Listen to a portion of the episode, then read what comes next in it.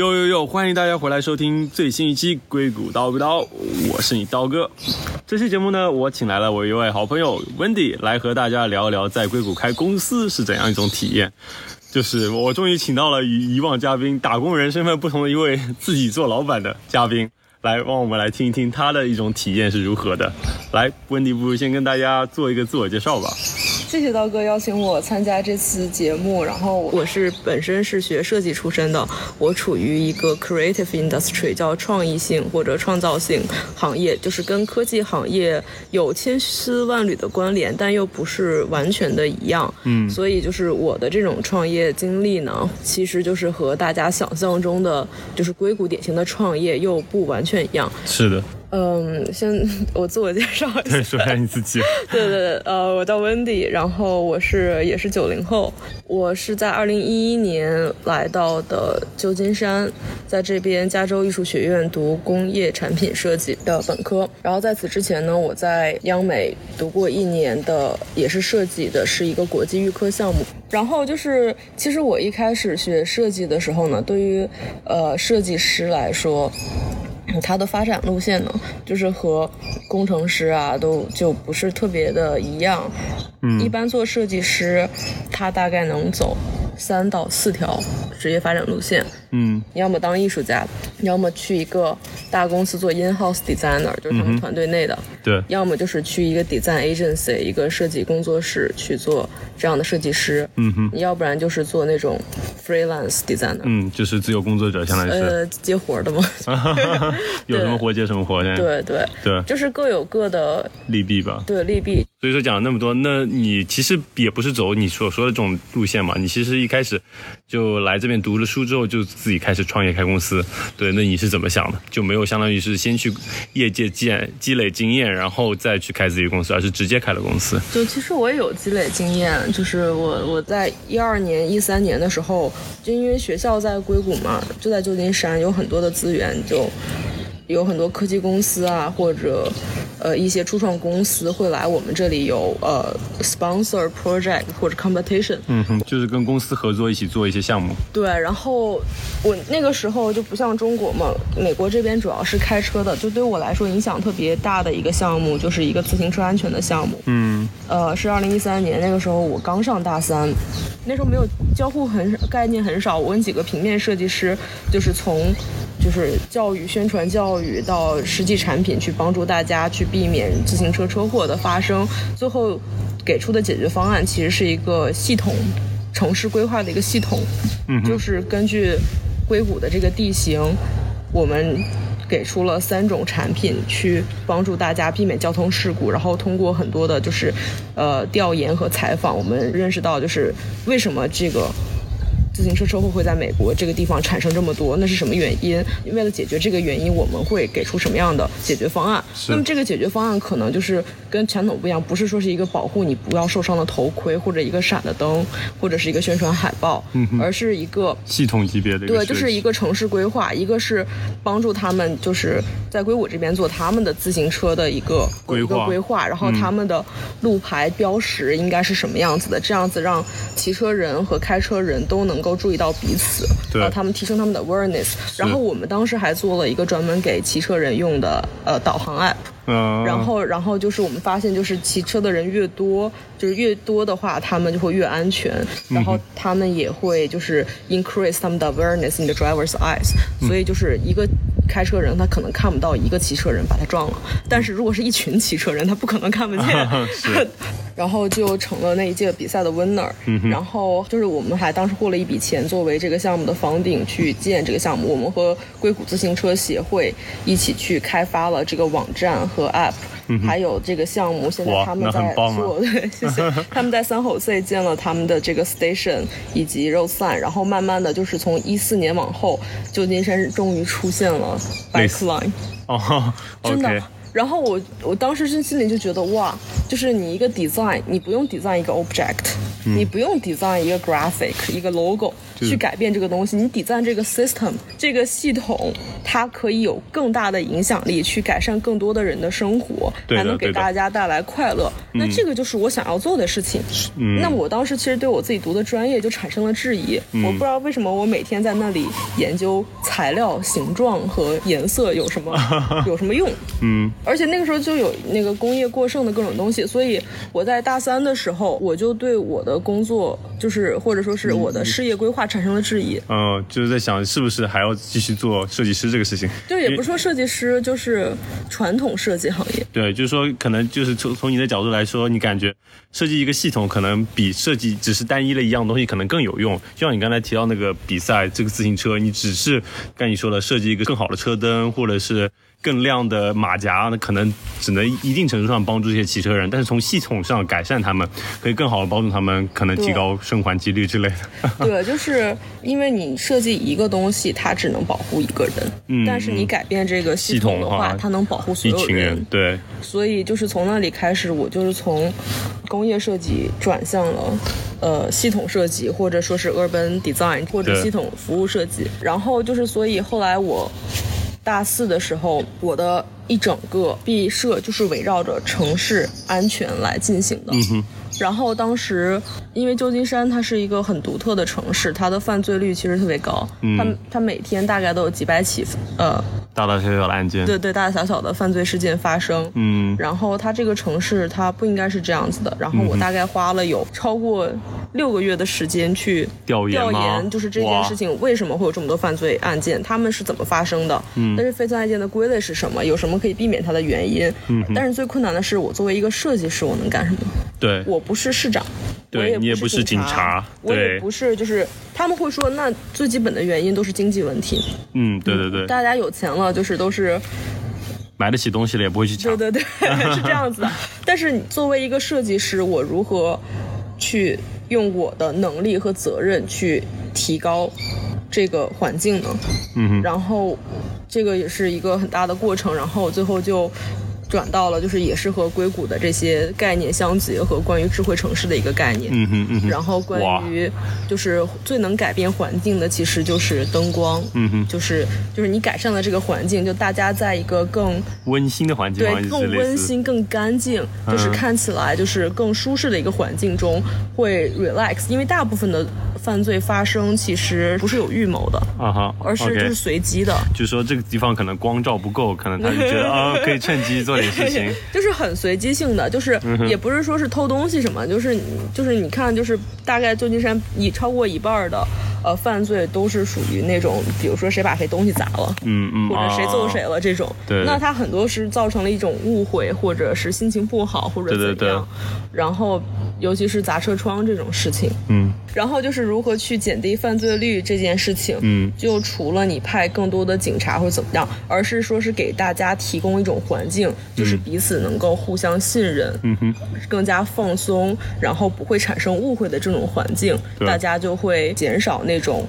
冲动犯罪的概率对对对，呃，就是很有意思。你就是你去一些比较富人区的地方，嗯哼，你都会见到比较少的那种流浪汉啊，或者怎么着的，或者就是他们在更干净的地方，都觉得这地儿不太适合做点什么。就就就很简单，就你到你你随手扔垃圾，你到一个很干净的地方，你都不好意思随手扔垃圾。对的对对的对，就是是需要环境的，对就是我们去可以通过改善环境的。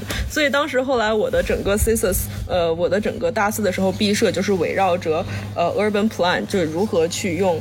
呃，公共设施打造一个温馨又安全的一个个城市环境。嗯然后最后我的落脚点就是到了这个智慧照明系统嘛。对然后这个项目它其实给我带来了，就是基本上是人生轨迹改变的这样的一个呃机会。嗯哼，我当时毕业了以后，我也有去尝试做一个打工人，嗯去投不同的呃公司去做。然后我同时也把这个项目，因为当时在毕业展还好，还是在答辩也好，然后或者平时给大家看，都获得了非常非常大的支持和赞同。嗯然后甚至我老师直接说，你应该给旧金山市政厅去投这个。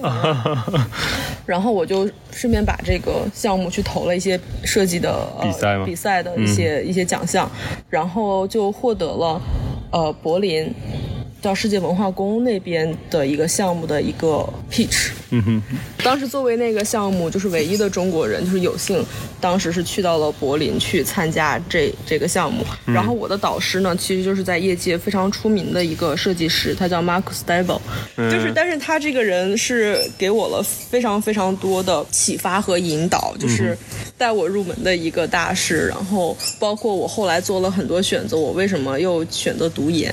对，然后为什么就是选择创业，都是他的指导嘛，对对对，就是在他太大的引导吧，或者启发下去完成的。对，所以说你就没有拿着雨钱去真的建这个项目，而是说有啊，就是有，OK，有有，那还蛮。所以当时是有六个月的时间嘛，去继续去研发，然后设计，然后以及去，当时我还做了一个 prototype，啊，就是那个设计的话，就是现在看，就是虽然是一五年设计的，但是现在看还是非常的。超前，漂亮，好看。对，但但所以说，但因此为什么后来又接着去读书呢？感觉你也可以因此有很好的机会进入业界。对，当时是有很好的机会进入业界，然后在那个是二零一六年了，二月份的时候，然后进行了一个最终的一个发布或者是展览，然后甚至当时柏林的一个区的那个市长，他直接就是他读了那个报道以后，直接就跑到现场来找到我和我说啊，我要在我的区建这个，我跟。柏林市秘书长安排了谈话，你们下周能 能不能来？我们叫你还有财政，我们的财政部长，这需要多少预算？我们来一起把它商讨一下。我的天！对，那个时候确实是一个非常非常好的机会，但是我那个时候其实刚二十二岁，二十一岁，我刚毕业，嗯，然后我是一个设计师，然后但这件事情它涉及到了牵扯到的区域有多么的广，多么的深，多么的重要，嗯以及这个社会责任是是怎样的？对，就是它。不仅仅是一个产品，它是一个系统。嗯，它连了整个城市的系统。嗯哼，包括每个人的 data。嗯，数据。每个人的隐私。嗯，我作为一个设计师，我不是搞数据的，我也不是搞城市规划的。你也不是搞商业的。对 对对对。但是这件事情它涉及到了太多非常非常重要的安全性问题。我我不能说是直接是为了产品扩张，或者是一个盈利，或者是一个个人的品牌，就去在。不能保证大家都安全的情况下把它推出去。是的。然后，所以我当时就说，对这个东西确实，我觉得还是要承担非常大的社会责任的。对，我要对我自己以及大家所有人负责。负责。对对对。然后，所以当时我和我的导师就是仔细的讨论说，这件事情绝对是未来，嗯，绝对是我们接下来十年、二十年都会去持之以恒去做的一件事情。嗯。但是现在。我们最应该做的是把它研究透了，呃，去成为 at least the best understand person of this project。所以后来我决定了，也是当时去读研，专门去学习，一个是城市设计规划，一个是交互体验，然后一个是 business。嗯嗯，然后。经过多方考虑吧，然后最近还是留在旧金山，还是留在加州艺术学院。他们有很好的项目可以兼顾这三方面，以及我的导师还有我这边的资源都可以，就是帮助我在这几年内去积累，就把我们的能力、把我们的资源以及我们的呃视野都能。上升到这个水平是，然后所以就是后来我就是过了 学习了三年的学习，然后中间也有去各种地方工作，然后也有去 Google Maps。就是去感受，就是像所有的跟这个行业相关的系统、相关的产品，在这个最顶级的领域是一个什么样的状态？是的。然后，但中间就是我也有很短暂的犹豫过，就是是当打工人 还是当老板、老板、老板、创业者的这样子的一个比较。因为真的确实在在 Google 太舒服了，然后对，真的真的 非常爽。我可以证明，刀哥可以证明。对。但是就是对于设计师来说，他可能有一个局限性。因为谷歌它是一个以技术为主的一个公司，没错。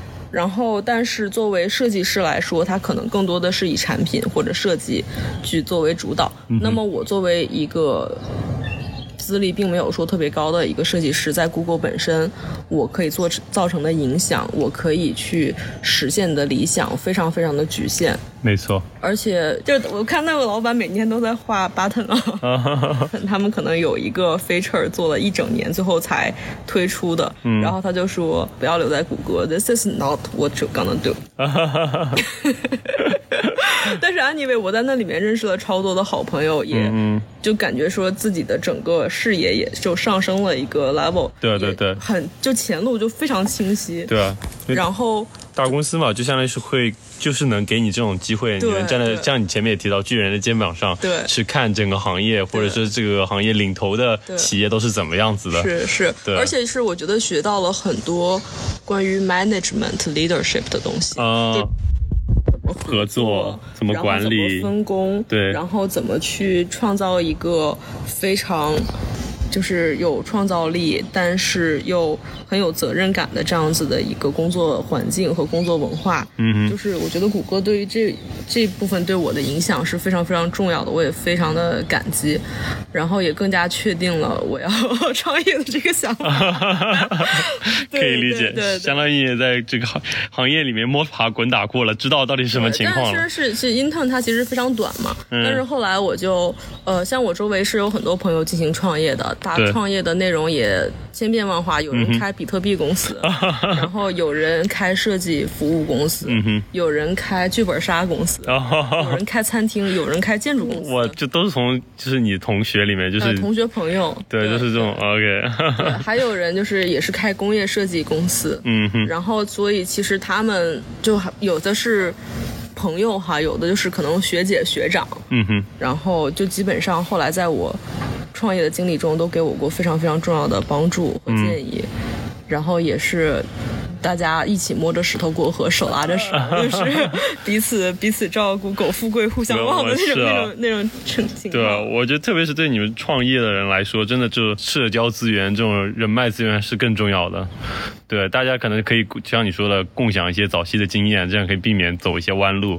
对，就其实我特别喜欢硅谷这边的创业气氛。嗯，他们就是有竞争，但是他那种竞争大部分都是良性竞争，就恶意竞争也有嘛。但是大部分的整体气氛都是互相帮助的这种良性竞争，嗯，会彼此共享很多的资源和建议，就是，而且像这种的活动啊或者机会特别多，就是在疫情之前嘛，嗯，湾区这边基基本上每一周都会有这种创业者活动，它可能是一个 meet up，可能是一个 conference，可能是一些就。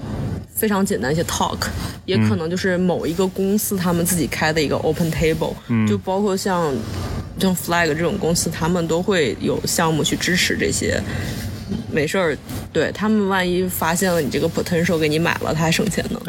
对对对，很多的这种资源，他们都会支持。再加上湾区有非常多的高校，他们也有这种。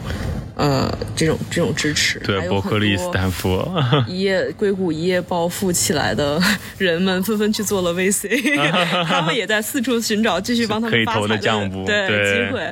所以说我那个时候基本上每个月都会去参加这种这种活动，然后去一个是锻炼自己的能力吧，一个真的是去结识去志同道合的朋友，对，去学习。就我的本身的性格还是比较怂的。但是就是看不出来，看不出来。谢谢。就是，但是就是通过去了解他们，我觉得就是弯曲就特别适合，就是你本身不是特别外向的一个人，因为大家其实都是搞技术出身的，都多少有点内敛。对的。然后你会觉得跟他们。就是特别合得来，就是特别，呃，不会觉得自己的很奇怪性格是 会是成为你创业路上的一个短板，嗯，因为你看到太多的成功案例，是，就是那些人可能不善言辞，甚至英文都说不好，嗯，但是他们有很有他们的热情，他们擅长的地方，对，他们的方法，他们达到了一定的成功。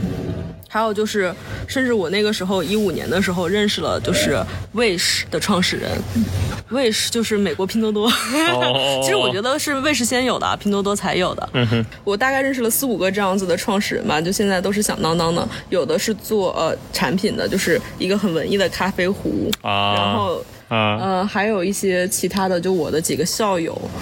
做的一些一些东西，现在也是做的非常好。嗯，然后，但是你平时在学校里面，可能就是接触不到这些东西，就就不是接触不到，就是你看他们跟你相处，就觉得他可能还不如你或者你周周围的人就有些特长。嗯但是只要你坚持下去，你找到对的方法，你找到对的人、对的合作伙伴、对的一个方式，嗯坚持下去，这件事情就会成功。嗯所以我觉得硅谷真的是一个你梦想会实现的地方，嗯但是最重要的就是坚持。对对对，那那所以说你一开始是，就你刚才也提到，就是在这些大公司的工作经历，也让你最后想让自己开公司。那最后有没有什么一个最后推动力，让你觉得一定要开这个公司？是因为你刚才提到可能找到一个特别合适的 partner，一个很好的合合作伙伴呢，还是说你就觉得有个很好的 idea，你一定想去实现？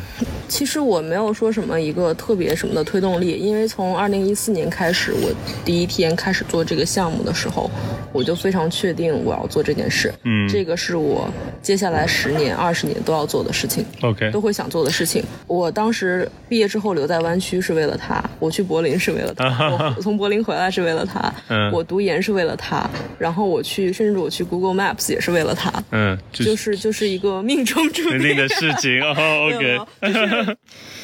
它就是成了我的一个信念和一个信仰。嗯哼，然后以及我当时后来就毕业了嘛，就研究生毕业了。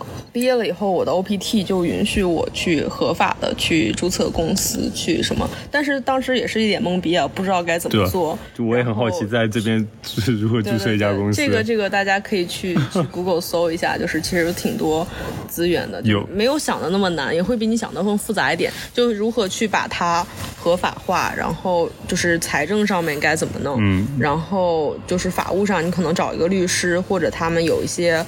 呃，平台可以帮你去做这件事情，嗯然后每年报税啊、包括如果你招人，这些文件怎么弄，哦，就这这些基本上弄好了以后就可以。其实也挺复杂的，听起来。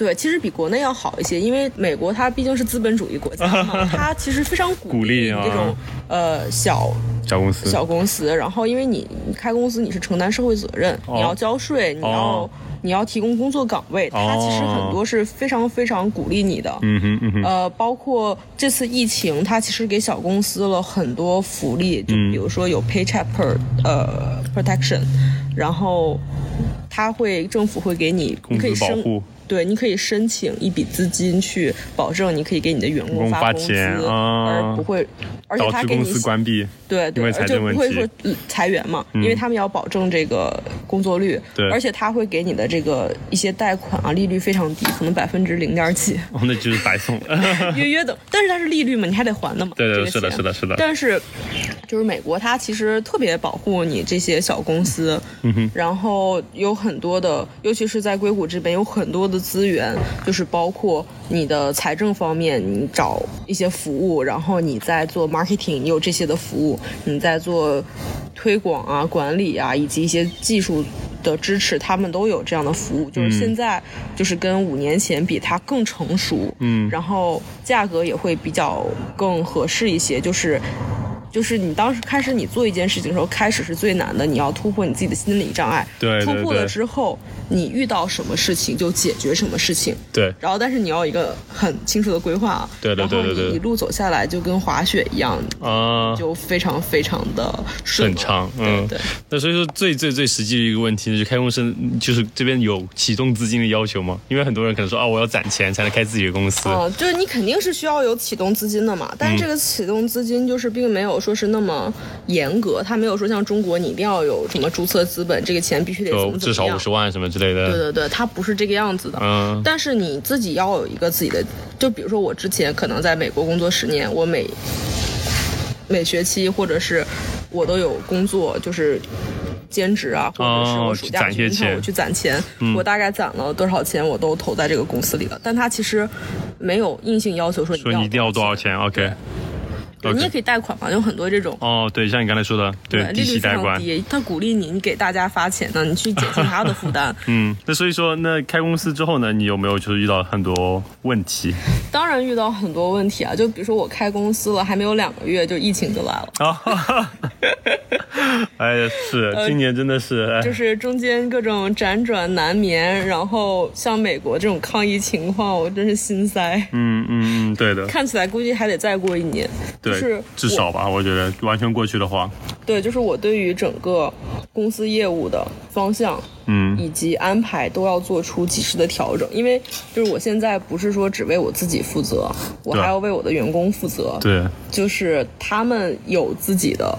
家庭要为他们负责，就是感觉就突然我就是拉扯了一一大家子人，就是这种社会责任感，一方面压得我觉得很辛苦，但一方面又觉得很有成就感。对 对，非常有成就感。对的就尤其是在疫情期间，就是大家都在裁员，对但是我还去承担起了几个人的，我我觉得其实非常自豪。是的，是的，真的，真的。你像在疫情期间，多少大公司都倒闭了呢？对，但是就是倒闭是是倒闭啊，但这个我也有了相当多的时间去，呃，专心的去打造我们的产品、我们的服务以及关于公司的发展，就包括现在我们做的几个项目，然后有合作的，以及我们自有产品的一些研发，都有了非常大的一些突破，也是让我觉得就是这一年其实对我来说也算是挺值得的。嗯嗯，对，我记得你说你之前也我们也聊过，说你做的是可可能跟灯光相关的产品。对，对，那所以说你们只就是比如说在疫情期间，或者你刚开公司的时候，如何去找你的客户呢？客户其实我们之前就有。就是你相当于之前积攒的一些人脉。柏林市场还在等我，不一定啊，不不一定啊，这个不一定啊，但是但就是这个 connection 都是在持续的在去构建的，就是我为了可能开公司之前就已经去积攒了。我为了维护这个资源哈，就是我同时也在做很多其他的事情，嗯一个就是不断的持续的参加创业者活动。啊，论坛比赛，也也不仅仅是比赛吧，因为我现在不是一个设计师的身份了，嗯哼，老板。我是一个就是像比较 business 的一种身份，是。对，然后去保持这样的一个资源的畅通，就这个资源可能是包括买家，有可能是包括供应商，嗯可能是包括其他的各个方向资源。对对对，然后另外一个呢，就是也是为了自己将来的公司的一个发展以及呃宣传上去铺路呢。我也是在美国这边一个做的非常好的一个设计社区，叫做 Speculative Future，嗯哼，做 co-organizer 或 chapter leader，就在旧金山他们做起来的。这个 speculative future 呢，其实就是关于，主要是以 speculative design 为主，以未来设计、前瞻性设计为主。我们就是每年都会有一个论坛，就是全球的一个论坛，大家会从世界各地飞到这边来。然后来去进行一个交流和讨论，是。然后基本上就有各个行业的佼佼者，佼佼者，对，有设计行领域的，有教育领域的，嗯有科技领域的，嗯还有金融领域的，大大家都有，就是一个非常好的 community。对对对对，就是就是，其实你去看现在特别流行一个词叫斜杠青年，嗯。就大部分我身边这些创业的人呢，他都会兼职很多种身份，嗯。可能是老师，然后可能是非盈利项目的组织者，就是一些 NGO，对对对，嗯。或者是一些公益项目的一些者，其实大家都是在给自己的公司带来新鲜的想法、新鲜的资源，以及去保持自己的思路的一个开阔。嗯嗯嗯，这些都很重要。对，对，所以说你也像你前面也提到了，就是你觉得其实在整个硅谷，其实创业环境是比较良好的，就是对对，非常良好。嗯，所以说身边的朋友，如果他们想从打工人 晋升为自己开公司，你有没有觉得，比如说什么样的人适合开公司，或者是你要开公司之前可能需要思考一些什么问题？因为对你来说，你可能老早就已经想好了自己要开公司，但很多人可能只是一直有这样的想法，一直没有开始去接触。如果他们想，那你有没有什么什么样的建议呢？对，我觉得这个是非常因人而异的。就是首先对是我觉得开就是你要创业，最忌的就是跟大六，嗯嗯，就是也不要找跟你背景完全一样的特别好的朋友去看。啊、容易崩是吧？呃，不是容易崩，就是因为公司运营嘛，它其实你你本质上你跟组成一个家庭是一样的。哦 大部分情况下你是大家都说什么男主外女主内，反正有人负责方向，有人负责运营。嗯哼，然后，但是如果你这两个你的合作伙伴两个人都是负责运营的，或者都是负责开拓的，那么他的这个团体就没有办法说是特别健康或者特别均衡的发展。嗯嗯，所以就是，如果你有了一个特别好的合作伙伴，你们可以有一个非常感兴趣的方向，你们知道怎么去开拓，知道有怎知道怎么去运营，那么这个成功的概率是会大很多的。嗯嗯但是如果你只是不是很清晰，也没有找到很合适的人呢，那你可能会更辛苦一些，也会成功的，但是可能就更辛苦一些。对对对，不过我还是想说，嗯，大部分的创业公司其实都很难走到最后的。那种所谓的成功啊，你想，诺基亚都快倒闭了，曾经是怎样怎样的龙头企业？对啊对啊，但是你看你怎么去定义成功嘛？嗯嗯嗯，然后像大部分人谈恋爱，可能也不会说最后都走入婚姻的殿堂，但不代表你们两个人在一起的时候你不开心，是的是的你不，欣赏彼此，你这段恋爱是失败的或者怎样。对啊，其实你每次开始一段新的关系，就相当于你要开启一个呃新的 business 嗯。一样，你这很多是未知的，你不知道这个人，你跟他去能经营出什么样的感情，你们之间的相处，你们会不会有一个什么样的东西？但是你在这个过程中，你获得的成就或者你获得的快乐，然后以及你的付出，都是呃无可替无可取代的。嗯嗯。而且就是另外，嗯、像有如果真的是有创业想法的朋友，嗯，我是觉得像科技行业嘛，嗯我们其实是有非常大的优势的。嗯然后像我周围有很多去所谓的去创业的朋友呢，他们是在硅谷，或者是在国内某个非常出名的企业工作了大概有，比如说五年以上的经验，做到一个。比较资深的一个呃级别，他们会通常会被猎头，或者是会被他们的好友去邀请去一起做联合创始人，做一个 CTO 之类的职位。然后通常这种情况是最多的，然后他们也有非常多的成功。就我周围有一个朋友，他是 Pinterest 的 senior engineer 还是什么，嗯。他前年被邀请回国的一个初创公司去做 CTO，、也相当于创业吧，并不是说只有你自己注册公司才要创业。对啊，然后他就是整个人负责团队的各种运行，也是非常辛苦，但他非常快乐，非常有成就感。对啊，然后现在也是基本上财富自由了。吧。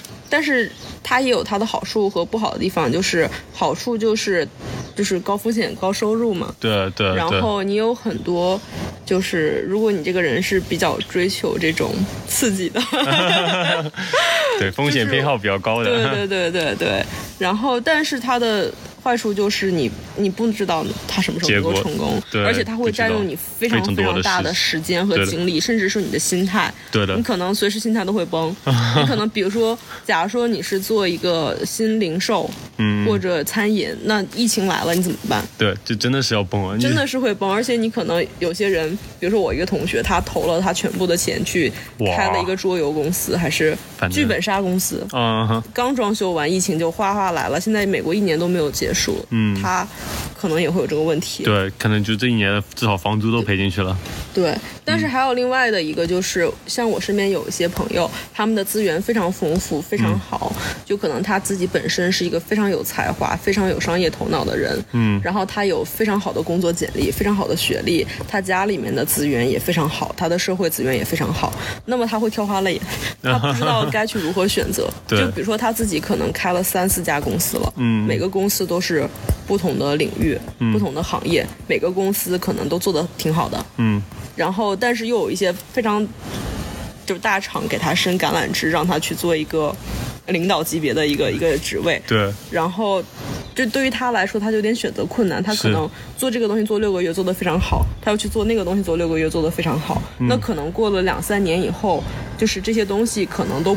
可能不如他集中精力做一件事会达到的成就更高。对虽然他现在可能有了五个成功，但他可能如果他把这五个成功的精力集中到一个里面，可能这一个会变得非常大可能二十五十倍的成功。对对对对对对，这也是你会面临的一个问题。对对对如果你是一个太优秀的人呢，你有很多的机会，我建议你聚焦在一个地方。我觉得不管你做什么事情，就哪怕你做饭。你聚焦在一个地方，坚持超过一到两年，你都会有一个有一定的成功。对，就就我觉得，就尤其是我之前有建议过，就是你什么时候创业是感觉比较可行的一个阶段。嗯就是很多人其实建议刚毕业的大学生去尝试去做创业，因为你这个时候，呃，你的试错成本最低，对。而且你在工作一两年到两三年之后，你获得的经验和资历，跟你创业两到三年之后获得的经验和资历都是不一样的，对不是一个量级的。的确，就是哪怕你这个创业是失败的，然后你二十五岁的时候，你工你创业了三年，和你二十五岁的时候工作工作了三年，你们再重新开始，你们的起点也是不一样了。对对对对，或者就是像我后来说的，就是你已经三十四五岁了，你有非常稳定的一个基础，嗯，然后你这个时候你的事业，比如说尤其在硅谷这边，你可能到了一个天花板，嗯。那么在国内有非常好的机会。现在我见过的大部分的创业的人都是这种情况，就从这边积攒很多经验，然后回国创业。对对对，尤其是我留在硅谷是有我的原因，就是我所有的资源都在这边，对，无论是人脉然后我的优势也在这边，对然后关于就是 creative industry，嗯它比较好的一个市场也是在这边。